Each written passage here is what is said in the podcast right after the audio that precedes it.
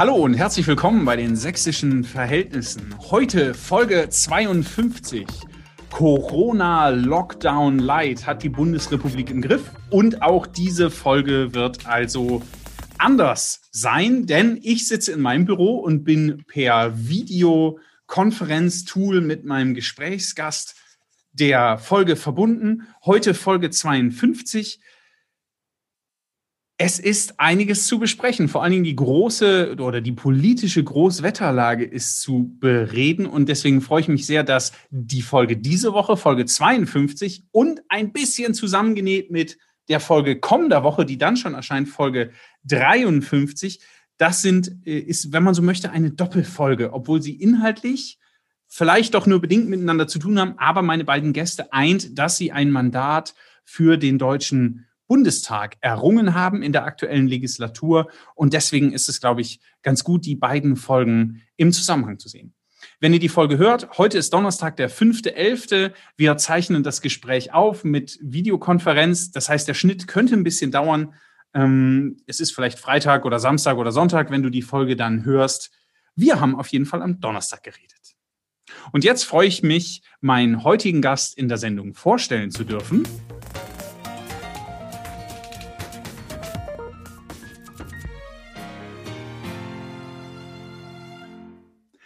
Dinge, die Sie noch nicht über Alexander Kraus gewusst haben. Alexander Kraus ist 1975 in Erlabrunn im Kreis Schwarzenberg geboren. Er hat Politikwissenschaft, Kommunikationswissenschaft und evangelische Theologie studiert, in Leipzig und auch ein Semester in Prag mit dem Magister Artium abgeschlossen. Zwei Jahre danach, äh, danach hat er zwei Jahre als freier Journalist und von 2002 bis 2004 als Mitarbeiter im Bereich der Öffentlichkeitsarbeit für die Stadtmission Zwickau gearbeitet. Alexander Kraus ist ziemlich früh in die Politik gestartet und ich würde sagen, er hat eine CDU-Karriere hingelegt, die seinesgleichen sucht. Von 1990 bis 2006 war er Kreisvorsitzender der Jungen Union im Erzgebirge. 1992 ist er in die CDU eingetreten, von 99 bis 2005 Mitglied des Gemeinderats Erlabrunn und von 2004 bis 2014 Kreistagsmitglied des Erzgebirgskreis von 2004 bis 2017 direkt gewählter Abgeordneter im Sächsischen Landtag für den Wahlkreis Erzgebirge 3. Und dann kam der nächste Schritt, seit 2017 im Deutschen Bundestag als Abgeordneter für die CDU. Alexander Kraus ist verheiratet, hat drei Kinder. Wenn er Zeit hat für Hobbys, dann geht er Skifahren oder macht sich in der Bergbau-Traditionspflege was das genau heißt, kann er mir alten Flachländer dann auch später erklären. Richtig ausflippen kann Alexander Kraus, wenn? Also ich flippe vielleicht gar nicht so richtig äh, häufig aus. Das ist, liegt nicht so ganz in meinem äh, Temperament, dass ich das unbedingt mache. Äh, insofern bin ich da eher ein ruhiger Zeitgenosse, habe ich das Gefühl, auch wenn ich manchmal emotionale Reden im Bundestag halten kann, das ist keine Frage.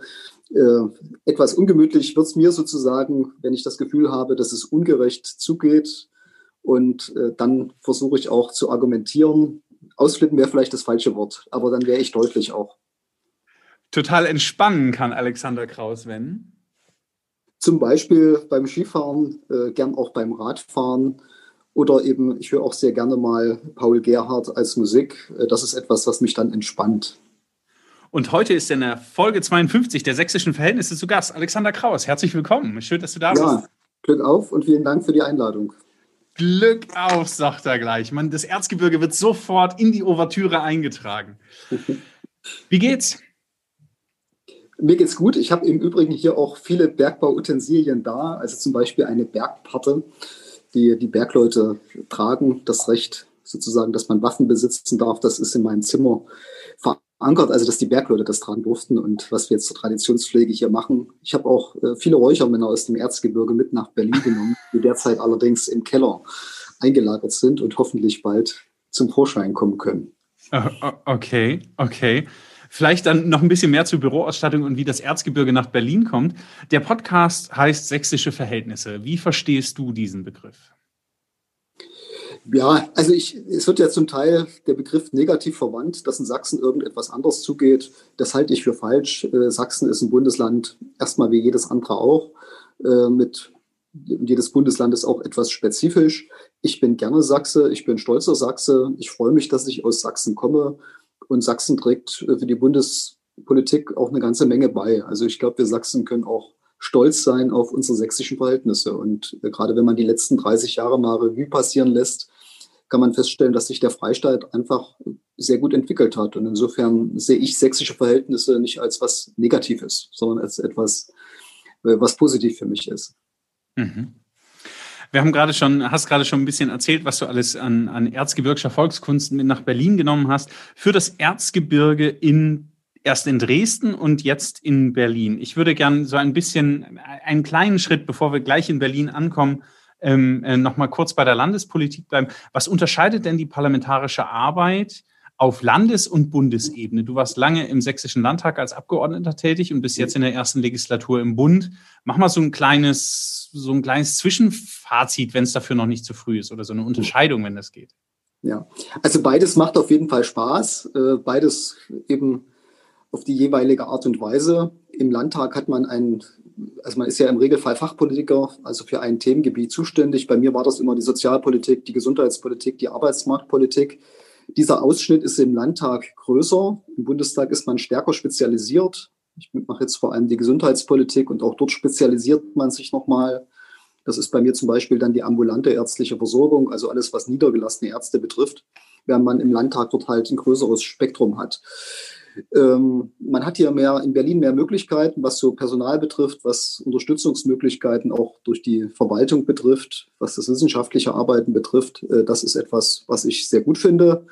Äh, etwas nachteilig ist, in Berlin geht es eitler zu, also ist alles, äh, die Leute nennen sich etwas wichtiger, genau, die Leute nennen sich etwas wichtiger, als das vielleicht im Landtag äh, der Fall war, äh, wo das äh, vielleicht ein bisschen das miteinander da ein bisschen besser funktioniert. Und hier ist natürlich alles etwas größer. Der Bundestag hat über 700 Abgeordnete.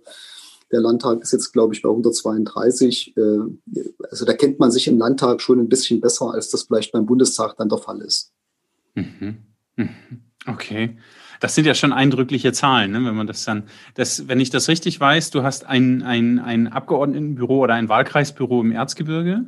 Du hast wahrscheinlich Zwei, ja. Entschuldigung. Eins in Annaberg und eins in Schwarzenberg, aber egal. Hm?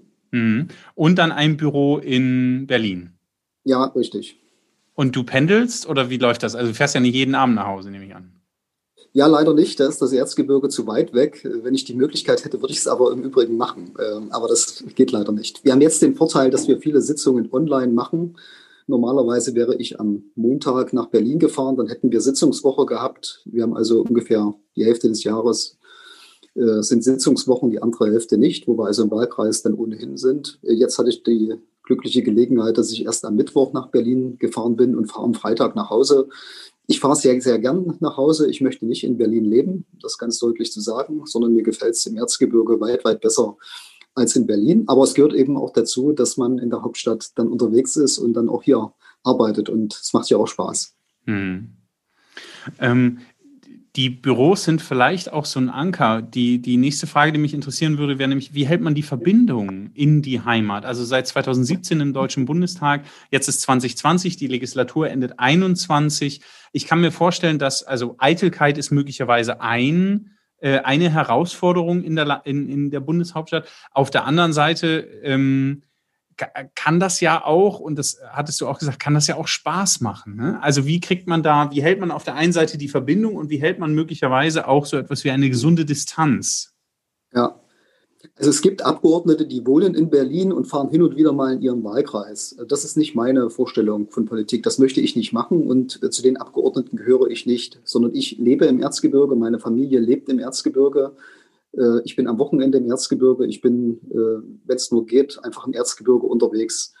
Und insofern, äh, glaube ich, habe ich da den Bezug schon ganz gut, weil ich einfach immer unter den Menschen bin. Und dann kriegt man eben auch mit, dass Berlin ein Kosmos für sich ist. Man bewegt sich ja hier in sehr äh, engen Kreisen, sage ich mal, in Berlin Mitte irgendwo weil eben hier die Sitzungen stattfinden und wenn Veranstaltungen sind, ist das alles in einem sehr engen Kreis. Und da muss man halt wissen, dass das ein Kosmos für sich ist und nicht automatisch was mit der realen Lebenswirklichkeit zu tun hat. Und äh, natürlich kommt dazu, dass man viel mit den Menschen dann äh, spricht, wenn man vor Ort ist. Also ich war in dieser Woche im Altenpflegeheim gewesen, ich war beim Gastwirt gewesen und so weiter.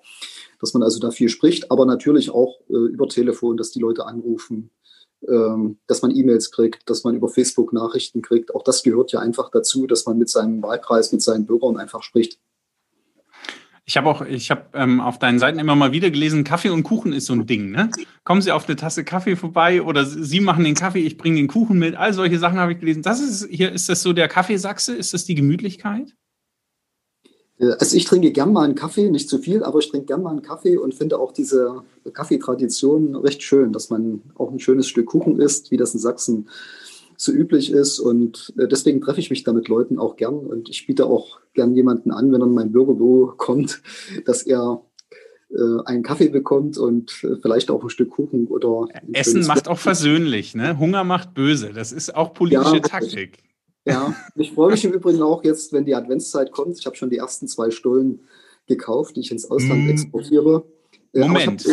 Moment, da, aber das ist doch. Ich dir nicht an. Also keine Frage. Ich bin, bin ein ganz äh, großer Traditionalist, äh, muss ich dazu sagen. Also ist mir noch nicht aufgefallen. Äh, nicht nicht äh, vor dem ersten Weihnachtsfeiertag angeschnitten. Ich finde da wirklich ganz äh, rigide. Aber ich verschenke den ganz gern. Und wir haben zum Beispiel auch im vorigen Jahr hier die erzgebirgische Stollenbäcker da gehabt. Dort haben wir den Stollen eher angeschnitten äh, und auch hier verteilt. Aber es war eine ganz gute Werbemöglichkeit und wir haben vier Stollen nach Berlin gebracht. Das ist ein sehr schönes Produkt, wo man auch sehen kann, wie toll das Erzgebirge, wie toll Sachsen schmeckt. Okay, das ähm, ist die beste Brücke. Also eine schönere Überleitung hätte ich nicht bauen können. Ich habe mich nämlich gefragt, wie funktioniert Interessensvertretung für das Erzgebirge? Also wie kann ich mir das vorstellen? Neben so einer Stollenparade oder neben ähm, äh, äh, Männeln aufstellen, ähm, wirst du dich wahrscheinlich auch politisch für das eine oder andere Thema einsetzen, was in dem er also was das Erzgebirge primär beschäftigt. Ähm, auf der anderen Seite habe ich mich gefragt, muss man als Bundestagsabgeordneter denn nicht ein breiteres Bild im Blick haben? Also wie, wie also geht diese Spannung zusammen? Beides ist richtig. Also ich glaube aber, man muss sich, also Punkt eins, ich bin vor Ort gewählt. Ich bin nicht in Berlin gewählt, sondern ich bin im Wahlkreis gewählt. Und ich möchte von den Leuten im Wahlkreis wiedergewählt werden. Mir nützt das nicht, wenn ich der große Held von Berlin bin, aber im Wahlkreis nichts mache. Äh, deswegen ist die Priorität bei mir auch ganz klar. Ich möchte meinen Wahlkreis gut vertreten, weil die Leute wählen mich dort. Das ist vielleicht anders bei den Abgeordneten, die über eine Liste gewählt werden, weil die halt gucken müssen, dass sie sich mit ihrer Partei gut stellen, damit sie einen vorderen Listenplatz bekommen. Der nützt mir überhaupt nichts. Mir nützt nur was, wenn die Leute mich in meinem Wahlkreis wählen. Jetzt kriegt man als Abgeordneter äh, wahrscheinlich mehr als 100 E-Mails pro Tag und ich kann dann nicht jedes Anliegen irgendwo äh, bearbeiten, sondern ich spezialisiere mich. Und die erste Spezialisierung ist, dass ich gucke, kommt diese E-Mail aus meinem Wahlkreis. Und wenn sie aus meinem Wahlkreis kommt, dann habe ich den Anspruch, dass der Bürger eine Antwort bekommt. Die anderen kann ich nicht beantworten, weil ich kann nicht jeden Tag 100 E-Mails irgendwie bearbeiten. Und das Zweite ist natürlich noch, dass man äh, Fachthemen hat. Ich habe es schon gesagt, äh, im gesundheitspolitischen Bereich. Auch dort versuche ich dann logischerweise auch über den Bereich des Wahlkreises Ansprechpartner zu sein. Aber man muss sich da schon ein bisschen konzentrieren. Und dann gibt es sicherlich ein paar Themen, die im eigenen Wahlkreis dann nochmal genauer betrachtet werden. Äh, wir hatten jetzt mal die Diskussion gehabt um ein, äh, wo, soll ein Endlager entstehen äh, für radioaktiven Abfall oder sowas. Da guckt man dann eben auch nochmal näher hin, wie ist da der eigene Wahlkreis betroffen. Oder wir haben zum Beispiel ein sozialpolitisches Thema. Wir haben viele oder einige Firmen, die in der Bergbausanierung dabei sind, die bislang nicht in der knappschaftlichen Rentenversicherung sind. Äh, die Mitarbeiter wollen dort aber gern rein. Dann versucht man sich dafür einzusetzen für dieses Anliegen. Das interessiert aber wahrscheinlich in Hamburg oder in Bremen äh, niemanden. Ich dachte, das ist ein krasses Nischenthema, ne? Ähm, aber natürlich wichtig. Aber, äh, also trotzdem die, die Gruppe, diese Personengruppe, wo man vielleicht sagt, das sind tausend, die davon betroffen sind von dieser rentenpolitischen Frage, da wohnen vielleicht 500 in meinem Wahlkreis. Hm. Und die sind dann eben auch betroffen und für die ist es natürlich relevant, dass der gewählte Abgeordnete sich auch für sie einsetzt. Ähm, das Erzgebirge, ich habe äh, gelernt, auch in der Vorbereitung nochmal auf die Sendung zu sagen, der Erzgebirger, die Erzgebirgerin ja. und nicht Erzgebirgler, da werden dann Menschen gleich allergisch. Ähm, die, die, die, Menschen, die das Erzgebirge bewohnen, werden von außen ganz oft als homogene Gruppe wahrgenommen und beschreiben sich auch nach außen gerne so. Wir im Erzgebirge. Und dann kommt irgendein Satz, der irgendwie weitergeht und in der Regel was mit Tradition und wir haben das schon immer so gemacht ähm, zu mhm. tun hat. Ähm, beschreibt sich nach außen und vielleicht auch nach innen als homogene Gruppe. Und jetzt habe ich in den vergangenen Wochen in Vorbereitung auf die Sendung immer mal auch auf deiner Facebook-Seite geguckt, in die Kommentarspalten und ungefähr ab dem dritten Kommentar geht's ganz schön ab. Ähm, da treffen erhebliche Unterschiede beziehungsweise unterschiedliche Ansichten aufeinander. Ähm, was beeinflusst deine Meinungsbildung? Also, wenn du sagst, ich will für meine Leute vor Ort da sein, Tja, aber das ja schwer. Jetzt hast du vorhin erzählt, du warst die Woche unterwegs, äh, warst im Pflegeheim, warst in der Gaststätte. Ja, aber, aber das sind ja im Grunde auch nur Einzelausschnitte. Also wie geht das? Wie, wie funktioniert dieser Meinungsbildungsprozess? Also keine Frage, im Erzgebirge gibt es natürlich unterschiedliche Meinungen und das äh, ist ja auch gut so, dass da jeder seine Meinung dann auch ausdrückt. Ich glaube aber schon, dass es so eine gewisse trotzdem Grundstimmung im Erzgebirge gibt, dass eine Mehrheit recht konservativ ist, äh, dass sie sehr traditionsbewusst ist, dass sie bodenständig ist äh, und das schätze ich auch am Erzgebirge. Äh, wir kriegen als Abgeordnete ganz viel Post, wo Leute sich an uns wenden, gibt auch genug E-Mail-Kampagnen, wo jeder versucht, sein Thema irgendwie unterzubringen. Und man muss sich dann ein Gefühl dafür entwickeln, wie ist die Stimmung dann wirklich. Und ich glaube, dass mir das hin und wieder auch gelingt, dieses Gefühl aufzunehmen, weil man eben, wenn man mit vielen Leuten spricht, auch wenn man einfach mal anruft, äh, wenn man miteinander telefoniert, kriegt man so ein Gefühl, ist das ein Thema, wo jetzt irgendeine Kampagne läuft, weil das irgendjemand im Hintergrund angestoßen hat oder bewegt das Thema die Leute wirklich? Und äh, das versuche ich auch immer herauszubekommen. Übrigens auch bei Facebook ist das auch so ein, äh, ja, so ein Indikator dafür, ist das ein Thema, was die Leute interessiert. Äh, aber man muss natürlich dann immer abwägen. Also bei Facebook ist es natürlich so, dass sich vor allem die Leute äußern, die irgendwas nicht gut finden.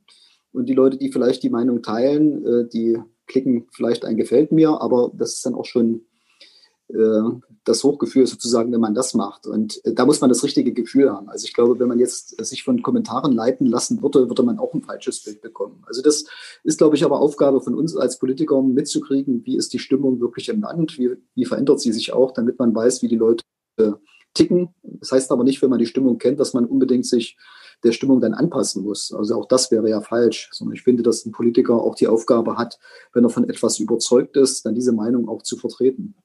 Hm. Mit Blick auf die ähm, Corona-Pandemie und notwendige politische Entscheidungen oder getroffene politische Entscheidungen ähm, äh, habe ich auch auf ähm, deinen Kanälen gesehen, dass du da sehr um Vermittlung bemüht bist. Ähm, äh, gesellschaftlicher Zusammenhalt, wir schaffen es nur gemeinsam. Jetzt geht es darum, auch im Erzgebirge die Zahlen runterzukriegen. Das Erzgebirge war eine der ersten Regionen in Sachsen, die die rote Ampel sozusagen bekommen haben, weil da die Infektionszahlen einen kritischen Wert überschritten haben. Äh, und auch hier gibt es deutliche Rückmeldungen in den Kommentarspalten, die sagen, ah, das kann doch alles nicht sein. Und was mich ein wenig überrascht hat, ähm, das sind jetzt nicht Menschen, die eher im politisch linken Spektrum zu beheimaten wären, sondern die eben aus der Region kommen und trotz, dass du für die Region engagiert, konservative Politik machst, würde ich mal gemeinhin zusammenfassen, sagen die Menschen, das reicht noch nicht. Und hier Parteisoldat und Merkel-Regime und la la la la la la. Ähm, was ist denn da los? Was ist denn mit ich glaube, die, die Mehrzahl der Leute auch im Erzgebirge ist ganz vernünftig, wie auch im Rest der Bundesrepublik, die auch der Ansicht sind, dass die Maßnahmen, die jetzt getroffen worden sind, äh, richtig sind. Ich bin da auch fest davon überzeugt, dass das notwendig war, äh, weil wir eben in der Tat einen Anstieg der Infektionen haben. Das Erzgebirge gehört zu den zehn Landkreisen in ganz Deutschland mit den höchsten Infektionszahlen. Das hat vielleicht auch ein bisschen was mit der Grenznähe zu tun. Äh, wir haben eine Belegung, also in den Intensivstationen, die Zahl der Plätze, die dort belegt sind, verdoppelt sich in Deutschland aller zehn Tage, in Sachsen aller sechs Tage. Also wir haben da eine große Dynamik äh, und deswegen war es richtig, jetzt Maßnahmen zu ergreifen. Äh, jetzt gibt es auch keine Frage im Erzgebirge vielleicht mehr Leute, aber eben nicht die Mehrheit, die irgendwelchen Verschwörungstheorien anhängen. Und ich finde, dass man dann eben auch klar aufklären muss und sagen muss, was ist jetzt Realität und was sind einfach Fake News. Und da versuche ich auch gerne ins Gespräch zu kommen und mit den Menschen auch zu sprechen, die das betrifft. Und auch wenn sie mir schreiben, auch gerne Antwort zu geben. Ich finde es auch gut, lieber äh, wir sprechen miteinander, als dass wir nicht miteinander sprechen. Und deswegen ist es auch gut, wenn man da bei Facebook oder auf anderen Kanälen miteinander streitet. Mhm. Im Sinne. Aber das heißt, du brauchst auch ein ziemlich dickes Fell. Also jedes Mal, wenn du dich rauswagst, kannst du eigentlich damit rechnen. Es finden sich vor allen Dingen die ein, das hast du ja gerade auch schon kommentiert. So ein, so ein Like oder ein Herzchen ist, ist schon das höchste der Gefühle an Zustimmung, aber Kritik wird eben ziemlich unverhohlen und meines Eindrucks nach vor allen Dingen auf der persönlichen Ebene geäußert. Ja, also wenn man in der Politik äh, aktiv ist, braucht man einfach ein dickes Fell. Das ist normal, sonst muss man da nicht hingehen. In der Küche arbeitet, der muss auch mit Wärme irgendwo auskommen können. Äh, also das äh, sich als, also das stört mich auch nicht. Also das ist auch nichts, was mich da irgendwie, ja, was mir da was anhaben kann. Also das. Aber am Anfang, am Anfang der Folge hast du gesagt, es macht Spaß. Ja, das Diskutieren macht auch Spaß. Also deswegen, äh, für mich ist das jetzt nicht unbedingt ein Problem, wenn Leute da äh, kritische Meinungen äußern oder wie gesagt, bin jetzt keiner, der findet, dass man jemanden persönlich immer beleidigen muss oder sowas. Aber das ist jetzt auch nicht so, äh, wenn man beleidigt, wenn man jemanden beleidigen möchte, dann gibt es einen, der das möchte und der andere, der sich beleidigen lässt. Und äh, ich persönlich lasse sowas an mich nicht ran. Also das juckt mich nicht. Okay. Die äh, CDU hat zur letzten Bundestagswahl beziehungsweise zu den letzten Wahlen im Erzgebirge viel Boden verloren. Eine Deutung war zu sagen, die äh, Ereignisse rund um das Jahr 2015 dürfen sich nicht wiederholen. Die AfD hat erheblich Boden gut gemacht im Erzgebirge. Ähm, jetzt schauen wir voraus auf die Bundestagswahl und auf andere Wahlen. Dazu werden wir vielleicht auch später noch ein bisschen sprechen können. Aber was mhm. ist da, was, was ist da dein Plan, deine Haltung, deine Strategie? Also Punkt eins, die CDU hat natürlich was falsch gemacht, sonst hätte sie nicht jeden dritten Wähler äh, verloren. Äh, und da kann man nicht nur die Schuld irgendwo bei anderen suchen, sondern da hat man selber was falsch gemacht. Und insofern war es richtig, dass auch die Bundeskanzlerin gesagt hat, das Jahr 2015 darf sich nicht wiederholen. Äh, und wir haben daraus gelernt. Das war die Aussage und das ist auch richtig so. Äh, wir haben jetzt, glaube ich, eine andere Situation. Die Leute haben mitgekriegt, äh, dass die AfD sich rechtsradikalisiert hat. Also alle ehemaligen Parteivorsitzenden, der letztes Jahr vor wenigen Tagen erst ausgetreten von den Gründungsmitgliedern, sind mittlerweile weg. Ähm, es ist also deutlich geworden, die Partei ist ins Rechtsradikale abgerutscht. Und äh, wenn man gerade im Erzgebirge mal schaut, dass dort auch eine ganz enge Zusammenarbeit zwischen der AfD, der NPD, die nationalsozialistisch ist, stattfindet, dass man gemeinsam Demonstrationen organisiert und äh, AfD-Leute bei NPD-Demonstrationen auftreten mit als Redner, dann zeigt sich, äh, dass äh, sozusagen der braune Anteil dort deutlich größer geworden ist. Und ich glaube, das wird einige auch davon abhalten, das nächste Mal die AfD zu wählen. Wir sehen es ja in den Umfragen, dass die AfD dort auch äh, ganz schön eingeknickt ist letzten Endes, dass sie also ähm, bundesweit kann man sagen, ungefähr auf die Hälfte reduziert ist. Mhm. Mhm. Wenn, wir, wenn wir aber so bei der Verortung in politischen Spektren sind, ähm, wie würdest du dich selbst denn kategorisieren? Ich würde mich äh, sicherlich als konservativ in vielen Fragen einstufen, aber auch als jemand, äh, der, dem das Soziale sehr wichtig ist, der sich als christlich-sozialer sieht, dem also die sozialen Themen am Herzen liegen. Äh, das wäre so meine Grundeinstellung. Und den auch die christliche Soziallehre im Übrigen geprägt hat. Also, dass man zum Beispiel sagt, dass erstmal jeder für sich selber sorgen muss. Das ist der Grundsatz erstmal, dass man nicht als erstes vom Staat etwas erwartet. Aber wenn man dazu nicht in der Lage ist, äh, dass dann auch die Familie hilft und dann auch die staatliche Gemeinschaft hilft, dass es da auch eine Unterstützung gibt, äh, das ist mir dann sehr wichtig. Mhm. Ähm, jetzt bist du ja nicht nur Berufspolitiker, sondern hast auch mal Politikwissenschaft studiert. Wie würdest du denn, wie würde denn der Politikwissenschaftler Alexander Kraus ähm, Konservatismus erklären? Was ist denn das? Also es ist ja auch, also mittlerweile eine, eine Formel, unter der man alles verkleiden kann. Auch die AfD sagt, sie ist bürgerlich konservativ. Ja, ist richtig. Also für mich ist konservativ, dass man das Gute, was sich bewährt hat, bewahrt und dass man trotzdem offen für Neues ist. Aber dass man nicht alles wegwirft, nur weil es alt ist. Äh, ich finde, es gibt viele Dinge, gerade in unserem Land, was sich bewährt hat. Die soziale Marktwirtschaft hat sich bewährt. Es ist ein sehr erfolgreiches System. Und äh, dennoch, dass man, wie gesagt, auch offen ist für Neues und nicht alles, was Neues einfach ablehnt. Mhm.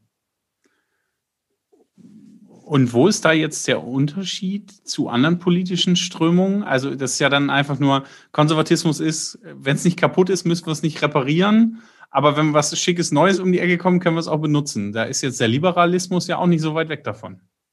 Ja, aber wenn wir jetzt, nehmen wir mal die Familienpolitik. Also ich finde, dass es gut ist, äh, dass man eine Familie gründet, dass man auch heiratet.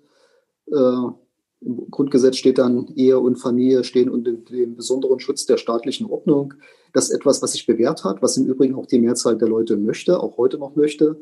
Äh, dann werde ich nicht der Erste sein, der gegen Ehe und Familie äh, auf die Straße geht und das für ganz schlimm hält. Und äh, das unterscheidet uns zum Beispiel von den Parteien auf der Linken, die, wo es zwar auch viele gibt, die heiraten, aber so tun, als ob Ehe irgendwas Schlechtes ist und äh, irgendwas Antiquiertes. Und da finde ich, da kann man sehr optimistisch rangehen, einfach sagen, auch wenn man sich die Anfragen unter jungen Leuten, äh, die Umfragen unter jungen Leuten anschaut, die Mehrzahl möchte eine Familie gründen, die Mehrzahl möchte auch heiraten, die möchten ein ganz bürgerliches Leben führen und das finde ich gut. Okay. Okay. Ähm, was sind denn, wenn wir jetzt so ein bisschen in die, in die Arbeit im Bundestag schauen? Ähm, du hast schon ein bisschen gesagt, was deine Themen sind. Also Gesundheitspolitik, darauf hast du dich jetzt fokussiert, ähm, medizinische Versorgungszentren. Das heißt, du arbeitest jetzt ganz eng mit Jens Spahn zusammen und bist du in dem Bereich oder wie, also wie kann ich mir das vorstellen? Hast du die Handynummer von Angela Merkel, die ruft dann morgens an und sagt, so Alexander, heute machst du mal bitte Folgendes. Und dann geht das irgendwie los oder, also wie läuft das? Also wir haben uns stark spezialisiert und äh, weil man kann nicht alle Themen gleichzeitig machen. Also man kann sich nicht um die Fuchsköderverordnung kümmern und äh, dann über die Behandlungsprogramme. Entschuldigung, das ist auch ein bisschen Deutschland, ne? Wir haben eine Fuchsköderverordnung. Ja, war jetzt Lust zum Beispiel. Also äh, deswegen muss man sich spezialisieren und für mich, ich hatte auch ein ganz großes Interesse daran gehabt, in der Gesundheitspolitik weiterzuarbeiten, weil ich sicher bin, es ist eine der ganz großen Herausforderungen, wie wird es uns gelingen, die gesundheitliche Versorgung auch in Zukunft zu sichern, mal unabhängig von Corona, was jetzt noch dazugekommen ist. Jens Spahn macht eine gute Politik und äh, wir tauschen uns auch aus, was ja auch gut ist. Und äh, da kann man auch mal schnell telefonieren oder sich eine Kurznachricht schicken. Äh, das klappt auch äh, ganz gut. Und äh, ich glaube auch, dass er einen sehr guten Job macht. Er hat ja jeden Monat einen neuen Gesetzentwurf gebracht. Also wir sind in der Gesundheitspolitik in dieser Wahlperiode richtig gut vorangekommen. Mhm. Aber jetzt mal, ich binde nochmal zurück, ne? Der Jens mhm. Spahn ist aber mit so einem konservativen Familienentwurf jetzt auch nicht so vertraut. Ja, sein persönlicher äh, Lebensentwurf ist da sicherlich ein anderer. Äh, ich finde persönlich auch jeder kann für sich entscheiden, wie er leben möchte. Das würde ich jetzt nicht äh, jemandem vorschreiben wollen. Äh, ich sage aber auch, die, so nach dem Motto, die Ehe ist etwas von gestern, äh, das ist nicht meine Botschaft, sondern äh, ich lebe Punkt eins gerne in Ehe und Familie und Punkt zwei kann es auch jedem nur weiterempfehlen. Es ist halt auch die stabilste Form des Zusammenlebens, auch das Beste wirklich für die Kinder, wenn sie so einen sicheren Hafen haben, wo sie sich darauf verlassen können, dass es äh, bei ihren Eltern funktioniert. Aber jeder soll für sich entscheiden, wie er leben möchte. Mhm. Okay, ja, da ging mir nur einfach durch. Also auf Jens Spahn kommen wir auf jeden Fall nochmal an anderer Stelle zu sprechen, weil du hast dich ja auch ähm, nicht nur gesundheitspolitisch für ihn ausgesprochen, das hast du ja gerade nochmal gemacht. Ähm, ich bleibe noch ein bisschen bei, dein, bei deiner Arbeit im Bundestag, bevor wir vielleicht das Bild größer machen und zur CDU und der K-Frage und dem ganzen großen Gossip kommen, der, der ähm, uns alle auch gerade beschäftigt. Neben wird Joe Biden oder Donald Trump, der nächste Präsident der amerikanischen Staaten. Wenn ihr diese Sendung hört, ist es wahrscheinlich schon entschieden, aber gerade ist es noch nicht klar. Ähm, in der Zeitrechnung vor Corona, die hat es mal gegeben, im Februar 2020, da gab es eine Pressemitteilung von dir, die hat ganz schön die Runde gemacht und ich lese mal daraus vor, äh, Zitat, es zeigt sich, dass um das vermeintliche dritte Geschlecht ein riesiger Popanz aufgebaut wurde, sagt CDU-Bundestagsabgeordneter Alexander Kraus, der die Zahlen beim Statistischen Bundesamt angefordert hatte. Die Zahlen legten nahe, dass Kinder dann in die Rubrik divers eingetragen würden, wenn sie mit stärksten Fehlbildungen geboren würden. Nur so seien die hohen Sterbezahlen zu erklären. Der liebe Gott hat uns doch als Mann und Frau geschaffen und nicht mit unzähligen anderen Geschlechtern, sagte Kraus. Ein drittes oder noch mehr Geschlechter gäbe es zwar in der Gender-Ideologie, nicht aber im realen Leben. Die Pressemitteilung wirkte damals ein wenig anlasslos. Aber ich habe doch den Eindruck, dass du damit eine Absicht verbunden hast. Was war denn da los? Also ich finde, wenn man über politische Themen diskutiert, wenn die Frage steht, muss man jetzt irgendwie für ein drittes Geschlecht neue Toiletten einführen äh, und muss das in jeder Schule machen, dann finde ich, sollte man sich als erstes mal eine Datenbasis besorgen. Und wir haben das Geburtsregister, wo also festgestellt wird, bei der Geburt, wo man einfach nachguckt, ist das ein Junge oder ist das ein Mädchen oder irgendwas anderes. Und wenn man dann feststellt, dass bei jeder 50.000. Geburt bei der 50.000. Geburt es nicht feststellbar ist, ob das ein Junge oder ein Mädchen ist und dort divers steht, äh, dann zeigt das erstmal, dass es wahrscheinlich nicht sehr sinnvoll ist, äh, in Schulen irgendwelche Gender-Toiletten einzuführen äh, für ein drittes Geschlecht, weil das braucht man nicht einfach. Das sind ja 10 oder 20 Geburten maximal pro Jahr. Das ist eine ganz geringe Zahl. Und die zweite Information, die dann einfach nochmal interessant ist, ist, wie viele von diesen Menschen, die als divers geboren werden, sterben relativ schnell als Babys. Und das ist traurigerweise der Fall. Das ist eine sehr hohe also ein sehr hoher Anteil ist letzten Endes.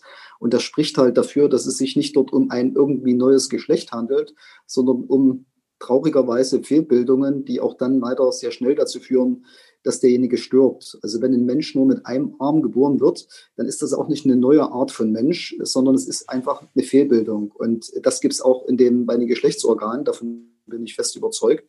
Und äh, ich finde diesen, äh, dass der liebe Gott uns als Mann und Frau geschaffen hat, das ist so und nicht mit irgendwie 60 anderen Geschlechtern. Das halte ich für eine Konstruktion, die manche Leute machen, um ihr Weltbild dort irgendwie befriedigen zu können, aber was halt mit der Realität nichts zu tun hat. Und ich finde, dass man das auch mal aussprechen muss, auch wenn es nicht jedem gefällt. Mhm.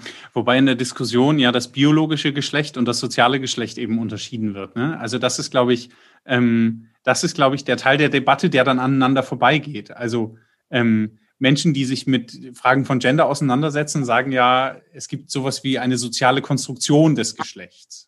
Ja, die Frage ist eben, also ich finde, es gibt halt so ein paar Dinge, die kann man nun mal für sich nicht ändern. Äh, und dazu gehört zum Beispiel, wenn man als Junge geboren ist, ist man Junge und wenn man als Frau geboren ist, ist man eine Frau. Aber diese, diese Vorstellung, man kann in seinem Leben alles selbst bestimmen, und wenn die Grünen jetzt noch auf die Idee kommen, ein Gesetz zu machen, dass ein 14-Jähriger ohne Zustimmung seiner Eltern sagen kann, ob er männlich oder weiblich ist und das einfach ändern kann oder einfach seinen Vorname ändern kann, dann greife ich mir persönlich an den Kopf. Also es gibt halt ein paar Dinge, die muss man akzeptieren und dazu gehört auch, ist man Männlein oder Weiblein. Und ich halte da nicht so übermäßig viel davon, dass man dann über irgendwelche Präparate versucht, sich dort äh, in ein anderes Geschlecht umzuwandeln. Also, so, also es kann jeder machen, was er möchte, ist auch keine Frage. Das ist in unserem Land äh, auch erlaubt und man kann dann auch sein Geschlecht ändern.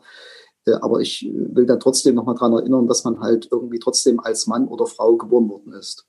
Mhm. Okay.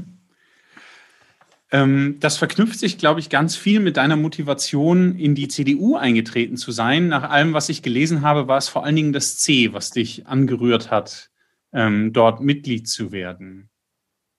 Ja, das ist richtig, weil das weil mich das auch irgendwo geprägt hat.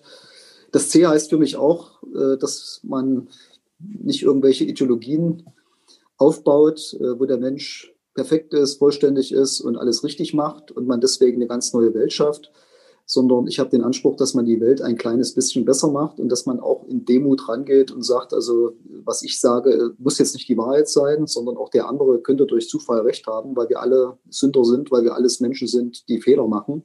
Mhm. Und wenn man sich das hin und wieder auch mal bewusst macht, dass man äh, auch ein fehlerhafter Mensch ist, dann nimmt man den anderen vielleicht auch ernst und prüft zumindest auch dessen Argumente, die er vorträgt.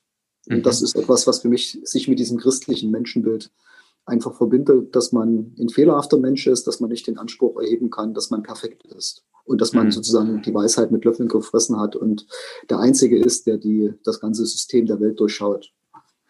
Kritikerinnen und Kritiker sagen, Religion und Kirche, äh Quatsch, nicht Religion und Kirche, sondern ähm, Religion und Politik sollten deutlicher voneinander getrennt werden, ähnlich wie zum Beispiel dem französischen Vorbild folgend. Also wir brauchen einen laizistischen Staat. Ähm, wenn ich dich erlebe, wenn ich deine Position lese und wenn ich erinnere in deiner Biografie, dass du evangelische Theologie studiert hast, könnte ich vermuten, dass du da eine andere Position einnimmst. Also ich finde, dass beide Seiten, der Staat als auch die Kirche, davon profitieren, wenn es ein gutes Verhältnis miteinander gibt. Wenn wir ehrlich sind, müssen wir aber auch ganz deutlich feststellen, dass natürlich äh, der Einfluss der Kirche auf den Staat, auf die Gesellschaft in den letzten Jahren abgenommen hat. Also wir haben das in der Corona-Krise relativ deutlich gesehen, in der ersten Welle da hat die Politik und da hat die Menschen mehr bewegt, wann öffnet der Baumarkt äh, als oder das Autohaus, äh, als äh, wann öffnet die Kirche wieder. Das hat mich ein bisschen traurig gemacht, weil ich glaube, äh, nicht nur weil es im Grundgesetz steht, dass es da eine Religionsfreiheit gibt, äh, dass das zu wenig beachtet worden ist. Wir haben das jetzt in dieser zweiten Welle gesehen, dass es da ein anderes Herangehen gibt, auch von staatlicher Seite, dass man gesehen hat, diese Religionsfreiheit ist wahnsinnig wichtig. Deswegen können Kirchen auch weiter geöffnet sein Da gibt es jetzt einen anderen Stellenwert. Aber wenn wir ehrlich sind, muss man sagen, ist der Einfluss der Kirche äh, deutlich zurückgegangen. Und äh, ich kann jetzt auch nicht sehen, dass es da eine ganz enge Verquickung gibt. Dort, wo es eine Zusammenarbeit gibt, bei der Seelsorge der Soldaten, finde ich, profitieren zum Beispiel beide Seiten davon. Oder auch vom Kirchensteuereinzug durch den Staat profitieren beide Seiten, denn die Kirchen machen das ja oder, oder kriegen diese Leistung ja nicht umsonst, sondern sie bezahlen dafür auch. Und der Staat profitiert natürlich davon, dass es zum Beispiel Wohlfahrtsverbände wie die Diakonie gibt, die eine sehr gute Arbeit leisten und die Aufgaben übernehmen, ob in der Altenhilfe, Jugendhilfe und so weiter, die ansonsten der Staat machen müsste. Mhm das Subsidiaritätsprinzip. Ähm, man kann ja bestimmte Verantwortlichkeiten auch gut geregelt miteinander teilen. Darum bemüht sich ja auch gerade die CDU im Bund. Ihr steht ähm, äh, vor einem spannenden Kampf, in einem spannenden Kampf um den Parteivorsitz und auch die damit verknüpfte K-Frage. Wenn ich das richtig verstanden habe, ist es nämlich immer so, wer Parteivorsitzende, Parteivorsitzender wird in der CDU in Deutschland, ist auch gleichzeitig Kandidatin, Kandidat für das Amt des Bundeskanzlers, der Bundeskanzlerin. Jetzt haben wir gegenwärtig drei Kandidaten, zumindest momentan. Friedrich Merz, Armin Laschet und Norbert Röttgen. Und manche munkeln, vielleicht kommt ja doch noch Markus Söder um die Ecke gebogen. Dann hätten wir vier. Ähm, die Junge Union hat sich für Frieder Merz ausgesprochen. Kannst du dir vorstellen, warum? Ja, Friedrich Merz äh, hat natürlich den Vorteil, dass er jetzt sozusagen nicht in der aktiven Politik mit dabei ist. Äh, er kann die großen politischen Linien zeichnen, aber wird jetzt nicht unbedingt an der Tagespolitik gemessen. Er ist sicherlich auch ein sehr, sehr kluger Kopf, der auch für eine konservative CDU steht. Und das spricht, glaube ich, nicht nur alte Menschen an, sondern eben auch junge Menschen.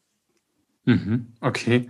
Eine, da ist sie wieder, die konservative CDU, ne? Was dieses konservativ heißt, das lässt mich nicht so ganz los, weil ich glaube, da kann jeder so ein bisschen was drunter, da kann man sich was drunter basteln. Das ist so wie, das ist so wie bürgerlich.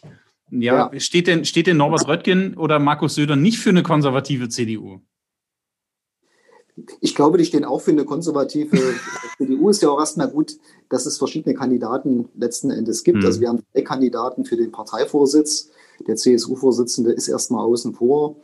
Äh, wenn der CDU-Vorsitzende für sich den Anspruch erhebt, gerne Kanzlerkandidat sein zu wollen, dann würde das vermutlich auch werden.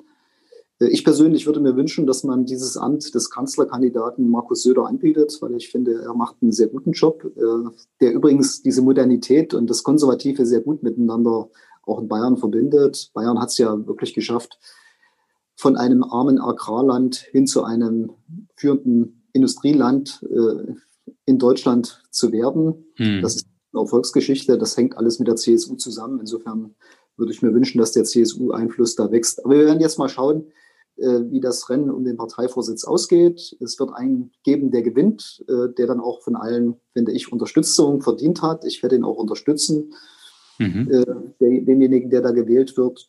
Und dann geht es darum, dass man eine gute, einen guten Wahlkampf macht und dafür sorgt, dass es in Deutschland weiterhin stabile Verhältnisse gibt.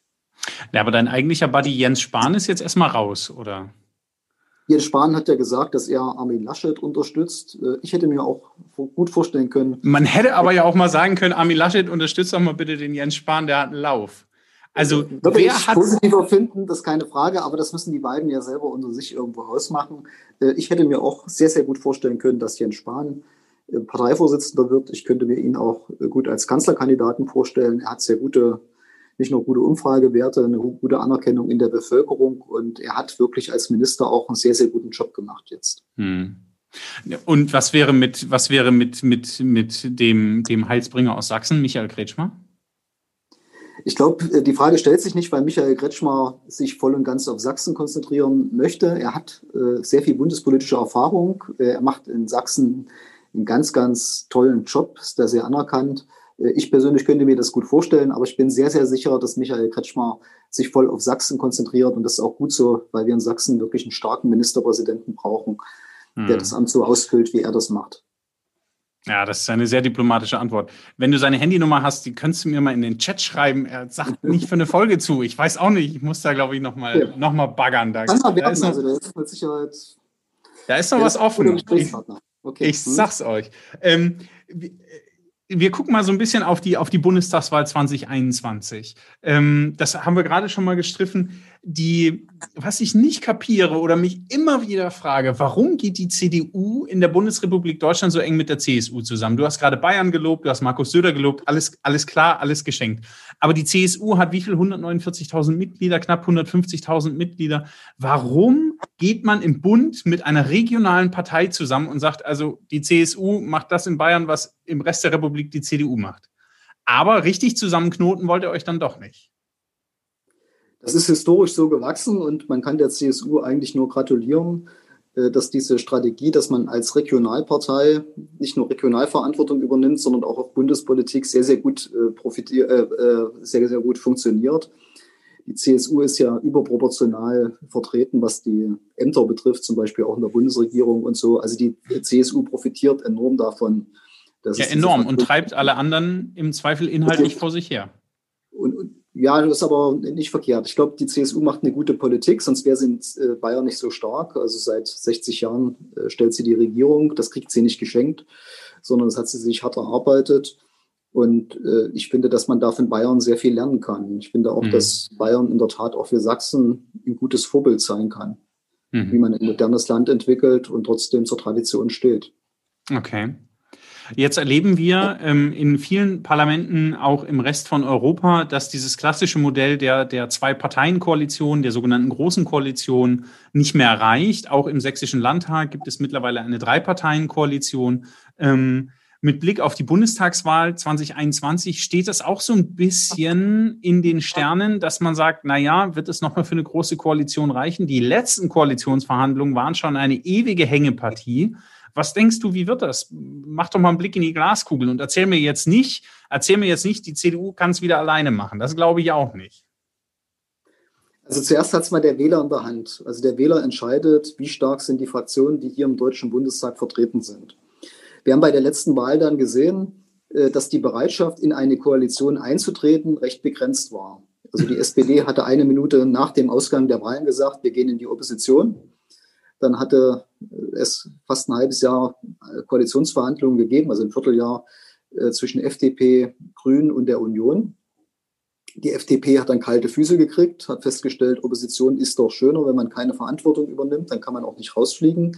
Und dann hat der Bundespräsident zum Glück die SPD davon überzeugen können, in eine Koalition einzutreten oder Koalitionsverhandlungen einzutreten. Und äh, da können wir den Bundespräsidenten sehr dankbar sein. Also die Leute stehen in die Schlange, wenn es darum geht, Verantwortung zu übernehmen und eine Regierungskoalition zu bilden.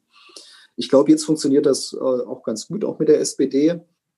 Äh, ich bin relativ sicher, die SPD sendet ja die Signale auch schon aus, dass sie eher in die Opposition gehen würde, als eine Koalition fortzusetzen. Man kann auch schlecht von einer großen Koalition sprechen, weil mittlerweile äh, das neue Rot ist grün.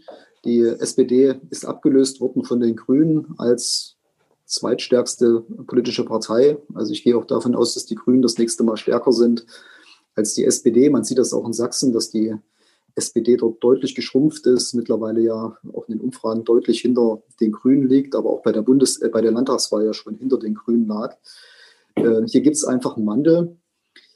Wenn Rot-Rot-Grün eine Mehrheit hat, da muss man sich auch nichts vormachen, dann wird Rot-Rot-Grün eine Regierung bilden. Ich hoffe, dass das nicht zustande kommt, weil das eine Katastrophe fürs Land wäre. Und äh, ansonsten muss man jetzt den Ausgang der Wahl mal abwarten. Welche Partei ist wie stark und wer ist dann bereit, erstmal überhaupt Verantwortung zu übernehmen? Ich vermute, dass der Kreis eben sehr begrenzt sein wird und es jetzt nicht so sein wird, dass die Union äh, drei Parteien hat, die sie sich irgendwie aussuchen kann, mit denen sie verhandelt, sondern dass das rein rechnerisch und äh, allein von den Ansätzen der Parteien überhaupt die, die für sich entscheiden müssen, wollen wir in die Koalition, in eine Verantwortung reingehen. Das wird den Kreis sehr ausdünnen.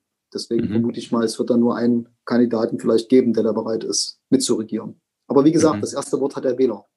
Mhm. Aber naja, man muss ja trotzdem mal so ein bisschen überlegen, ähm, wenn ich nochmal an die, an die, ähm, an die Parteivorsitzenden denke, es war ja auch schon das letzte Mal, ähm, zumindest im Land, die Diskussion, wird es eine schwarz-blaue Koalition geben? Ist sowas auf Bundesebene vorstellbar, eine Koalition zwischen AfD und CDU? Das ist absolut unvorstellbar. Äh, die AfD ist mittlerweile eine rechtsradikale Partei geworden. Die kommt für uns äh, absolut nicht in Frage. Äh, insofern stellt sich die Frage nicht. Aber ich glaube auch, die AfD hat kein Interesse, Verantwortung zu übernehmen. Die AfD lebt davon, dass sie alles irgendwie kritisiert, aber äh, keine Verantwortung übernimmt und auch keine konstruktiven Vorschläge macht. Mhm. Du bist, du selbst bist mit 92 Prozent erneut zum Kandidaten für die Bundestagswahl 2021 nominiert worden. Herzlichen Glückwunsch. 92 Prozent, das, das ist schon ein erheblicher Rückenwind, oder?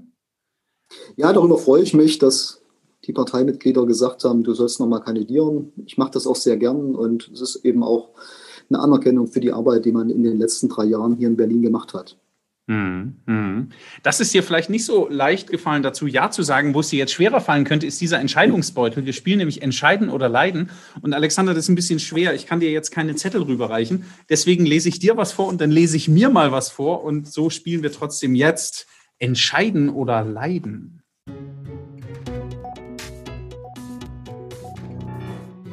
Okay. Frage für dich, Alexander Kraus, Abgeordneter für das Erzgebirge im Deutschen Bundestag. Krottendorfer oder Huss? Gute Frage. Also beide sind sehr gut. Ich, ich würde mich wahrscheinlich für Huss entscheiden, äh, weil das ein wahnsinnig guter Typ ist und ein toller Unternehmer, der übrigens auch viel auf Tradition setzt, der auch sagt, wir halten den Sonntag frei, äh, dann machen wir auch touristisch nichts und der einfach kreativ ist. Und äh, wer die Katzel-Videos noch nicht gesehen hat, dem kann ich sie nur empfehlen. Allerdings sind die Grottendorfer auch gut. Ja, das war jetzt der diplomatische Versuch, das gesamte Erzgebirge zu vertreten. Wir wissen alle, es kann nur eine Räucherkerze in Marke geben. Ähm, ich stelle noch mal eine zweite, dann stelle ich mir eine. Lieber wissen, wann oder woran du stirbst? Äh, wahrscheinlich würde ich mich eher für wann entscheiden. Dann kann man noch ein bisschen planen woran man stirbt, würde mich nicht ganz so interessieren. Okay. Äh, jetzt stelle ich mir eine. Ähm, lieber für immer die Wahrheit sagen müssen oder für immer lügen? Ja, das ist am Ende nicht so große Leidensdruck wie Huss oder, oder Krottendorfer bei dir. Ne? Ich würde für immer die Wahrheit sagen, darum bemühe ich mich sowieso prinzipiell. Aber ähm, wenn man dann gar keine Wahl mehr hat, dann lieber nur noch die Wahrheit statt zu lügen. Möchtest du noch eine? Ich habe hier noch ein bisschen was für dich. Gern. Gern, ja, da hast du auch keine andere Wahl. Lieber in einer kommunistischen Gesellschaft oder in einer kapitalistischen Gesellschaft leben? Mit Sicherheit in einer kapitalistischen Gesellschaft, äh, weil ich glaube, dass das vom Menschenbild her funktioniert. Der Kommunismus geht davon aus, dass der Mensch gut ist und nur das Gute will.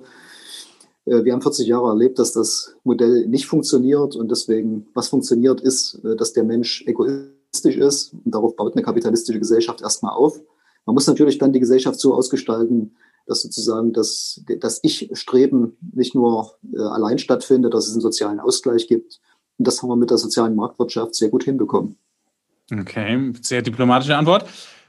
Klar, nee, eigentlich war sie klar, sie war nicht diplomatisch. Jetzt zwei Stück habe ich noch, die finde ich sehr schön, die möchte ich gerne von dir wissen.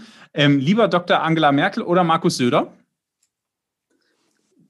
Jetzt würde ich sagen Markus Söder, weil die Zukunft gehört einfach jemand anders. Das ist so. Angela Merkel ist jetzt 66 Jahre alt sie wird aufhören. Und ich finde, dass er für Modernität steht, Markus Söder, aber eben auch äh, für die Traditionspflege, was Bayern macht, die wahnsinnig erfolgreich sind. Ich würde mir wünschen, dass er der Kanzlerkandidat ist. Ja, gleich nochmal genutzt, um hier eine Position abzusetzen. Und die letzte Frage: Nie wieder Advent im Erzgebirge oder nie wieder Politik in Berlin?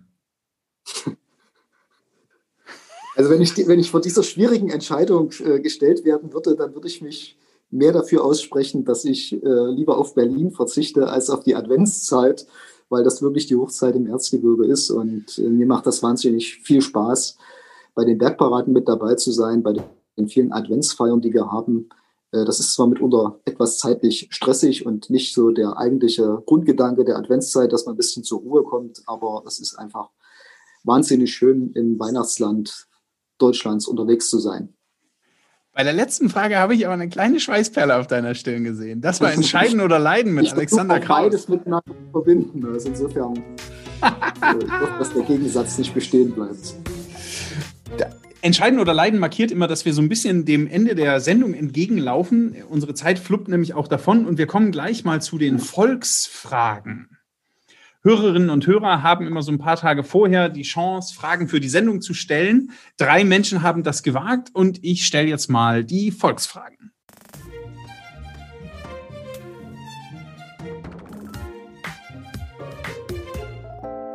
Stefan fragt, Seit der Pandemie fährt die Bundes- und Landesregierung einen guten Kurs, indem sie auf die Expertise der Wissenschaftler und Forscher hört, bevor es in der Krise zu spät ist. Warum tut sich insbesondere die CDU bei den Fragen der anderen globalen Krise, nämlich der Klimakrise, so schwer, das Gleiche zu tun, wenn nahezu alle Experten feststellen, dass die Anstrengungen Deutschlands nicht für die Pariser Klimaziele reichen? Also Deutschland macht aus meiner Sicht deutlich mehr als viele andere Länder. Wir sind da führend und wenn man sich die ganzen Themenbereiche mal anschaut, äh, was den Energiewandel betrifft, äh, kann ich nur sagen, ist Deutschland einfach das führende Land und äh, wir machen da genug. Ich finde aber, dass wir schon auch noch andere Aspekte mit betrachten müssen, dass zum Beispiel der Strom, den kann man aus Windkraft herstellen oder aus Sonnenkraft herstellen, aber er ist ja halt nicht grundlastfähig und es muss halt auch gelingen, dass eine Versorgungssicherheit da ist. Das ist für mich auch ganz wichtig nützt das nichts, wenn äh, Nacht der Wind mal, wenn er ausfällt, äh, dass wir dann keinen Strom mehr zur Verfügung haben. Und das andere ist auch, dass wir eine soziale Verantwortung haben. Wir können jetzt nicht einfach mal sagen, wir schicken jetzt mal alle Kumpel, die wir auch in Sachsen haben, die wir in der Lausitz haben oder im mitteldeutschen Revier einfach in die Arbeitslosigkeit, sondern auch dort geht es darum, dass wir unsere soziale Verantwortung wahrnehmen und dass wir es auch den Leuten ermöglichen, dass Strom noch irgendwo bezahlbar ist. Und deswegen finde ich, kann man nicht nur auf den Umweltschutz schauen, sondern muss auch eben diese soziale Frage mitnehmen und auch die Grundlastfähigkeit von Strom, dass er zur Verfügung stehen muss, auch mitnehmen. Mhm. Okay. Die Volksfragen kommentiere ich nicht. Ich stelle sie einfach nur und dann werden sie beantwortet und dann ist gut. Ich hätte natürlich schon wieder Bock einzugehen, aber wir machen weiter. Ed Lalelu. Wieso fährt Herr Kraus so auf, äh, wieso fährt Herr Kraus so auf das traditionelle Familienbild ab? Kann ja schon sein, dass in weiten Teilen des Erzgebirges damit über Jahrhunderte in dunklen Wintern gute Erfahrungen gemacht wurden. Aber die Welt hat sich weitergedreht. Kann Konservatismus und Frömmigkeit nicht auch zeitgemäß sein? Also ich finde, dass Konservatismus und Frömmigkeit zeitgemäß sind. Und äh, gerade bei dem Thema Familienbild kann man das sehr gut sehen. Das ist ja nichts, was die äh, Leute hier irgendwie ablehnen, dass sie sagen, wir haben damit ganz schlechte Erfahrungen gemacht, wenn man eine Familie gründet und heiratet, sondern das Gegenteil ist wichtig. Wenn wir uns die vergangenen Jahre mal angucken, dann stellen wir fest, dass diese Bereitschaft, eine Familie zu gründen, deutlich zugenommen hat. Wenn die Leute die Wahl haben bei Tarifverträgen, wollen Sie mehr Geld haben oder wollen Sie ein bisschen mehr Zeit für Ihre Familie haben? Dann entscheiden sich alle für mehr Zeit für Familie. Also diese Wertschätzung für Familie hat in den vergangenen Jahren deutlich zugenommen. Und äh, ich finde, dass deswegen die Politik auch dieses Familienmodell einfach unterstützen sollte und sagt, Familie ist etwas Gutes, etwas Schönes. Und ich sage es nochmal, wenn man sich die Probleme mal anguckt, die Kinder haben, wo die Eltern sich trennen, dann ist das eine ganz, macht mich das an vielen Stellen ganz, ganz traurig einfach, weil diese Kinder dann auch mitunter Probleme haben, wirklich in der Schule mitzukommen. Äh, das sind Lebensumstände, die sich auch die Eltern jetzt nicht ausgesucht haben, äh, aber was, was Familien schon einfach dann irgendwo belastet, wenn sie auseinanderbrechen. Und da kann ich nur sagen, eine gute, intakte Familie ist das Beste, was dem Staat passieren kann. Mhm. Derbe G oder Derb G fragt, Herr Kraus ist gerne und schnell bereit, von Genderwahn oder linken und grünen Extremisten zu sprechen. Gleichzeitig verweigert er sich anzuerkennen, dass es in der Polizei ein Problem mit flächendeckendem Rassismus gibt und setzt sich massiv für das Lebensrecht ungeborener Kinder ein. Mir scheint, er will gerne seine Position behaupten und diskutieren. Aber warum muss er dabei sprachlich auf Angriff schalten? Siehe oben. Ich glaube, zur Politik gehört auch dazu, dass man zuspitzt und dass man äh, stark diskutiert. Das heißt jetzt nicht, dass man die Meinung des anderen nicht stehen lässt. Ähm, ich trete in der Tat auch für das Lebensrecht von ungeborenen Kindern ein und mache das auch sehr gern. Und ich glaube aber, äh, dass die Polizei einen sehr guten Job macht. Und wenn man dort unterstellt, dass flächendeckend dort Rassismus da ist, ist das falsch. Es wird den einen oder anderen geben bei der Polizei, der seinen Job nicht ordentlich macht. Aber die große Mehrzahl macht das richtig. Und ich fände es sehr, sehr ungerecht, wenn man Polizisten unterstellt, sie wären per se in Gruppe irgendwie rassistisch ausgeprägt. Das kann ich nicht feststellen, sondern ich glaube, wir haben da sehr, sehr gute Polizisten, die da auch sehr sensibel sind bei diesen Fragen. Das waren die Volksfragen. Dankeschön für euren Beitrag zu dieser Sendung. Aber heißt das, du befürwortest die Studie, ähm, die Rassismus ähm, in, in der Polizei untersuchen soll oder eher nicht? Ich halte das nicht für sinnvoll. Also Rassismus, wenn ein Polizist rassistisch agiert, ist das verboten. Äh, dann geht das nicht. Und dann muss man das auch aufklären. Und wir, wir stellen auch fest, dass das dort, äh, wo es Fälle gibt, da wirklich auch aufgeklärt wird, wenn es Probleme gibt. Aber grundsätzlich zu unterstellen, es gäbe Rassismus flächendeckend bei der Polizei, was nicht erkannt wird, das halte ich für sehr, sehr ungerecht gegenüber den Polizistinnen und Polizisten, die jeden Tag ihren Rücken hinhalten müssen mhm. für irgendwelche Idioten von ganz links und von ganz rechts, die persönlich angegriffen, bepöbelt werden und sonst was. Und ich finde, dass der Staat die Pflicht hat, sich hinter seine Staatsdiener zu stellen, die einen, kannst du noch mal sagen, sehr, sehr guten Job machen. Mhm. Mhm. Aber so eine Studie könnte ja dann einfach das, was, was du sozusagen formulierst, evident beweisen, indem man sagt, ja, stimmt, wir haben kein flächendeckendes Problem mit Rassismus oder, oh, haben wir doch, dann müssen wir ja was machen. Also warum gegen die Studie sein? Weil die Studie eben unterschwellig den Eindruck erweckt, es gäbe Rassismus und den gibt es nicht. Wenn es rassistische Probleme gibt, kann die jedermann anzeigen. Okay. Und die Polizei geht diesen Fällen auch nach. Und das ist ja auch richtig okay. so. Wenn es Einzelfälle gibt, wo ein Polizist sich daneben benimmt, dann muss das aufgeklärt werden und dann muss derjenige auch zur Verantwortung gezogen werden. Okay. Aber es ist eben kein flächendeckendes Problem. Und äh, erst recht nicht haben wir ein Problem, sozusagen das dann äh, nachzu, nachzuvollziehen oder dann zu gucken, wie man handelt. Das ist ganz klar rechtswidrig und ein Polizist, der irgendwie mit Neonazis zusammen agiert, der muss auch bestraft werden und dafür gibt es auch genug rechtliche Instrumente. Okay. Dann gehen wir jetzt im Schweinsgalopp aufs Ende zu. Eine letzte Frage. Bundestagsabgeordneter Alexander Kraus, deine Top 3, um Sachsen und den Osten der Bundesrepublik wieder weiter nach vorne zu bringen. Los geht's. Ich konzentriere mich mal auf das Thema Wirtschaft. Also wir sind derzeit in einer Krise, die wir alle nicht erlebt haben. Also die es seit Generationen oder zumindest seit einigen Jahrzehnten nicht mehr so gab. Äh, deswegen, wir müssen jetzt alles tun, dass möglichst viele Unternehmen gut durch diese schwere Krise kommen. Wir haben im Osten deutlich weniger Eigenkapitalbasis, weniger Fett auf den Rippen bei den Unternehmen. Das wird jetzt eine riesengroße Herausforderung. Wir versuchen dort wirklich auch als Bundespolitik zu helfen, wo es geht. Punkt zwei, wir müssen weiter investieren. Ich glaube, der Standort Ostdeutschland ist sehr, sehr gut. Wir haben gut ausgebildete äh, Leute hier bei uns. Äh, wir müssen den Unternehmen einfach die Möglichkeit geben, zu investieren, damit Arbeitsplätze zu schaffen, Steuern zu zahlen, damit unser Sozialwesen finanziert werden kann. Und drittens müssen wir auch noch schauen, dass die Löhne sich nach oben entwickeln, weil wir ansonsten nicht genug Fachkräfte im Osten haben werden.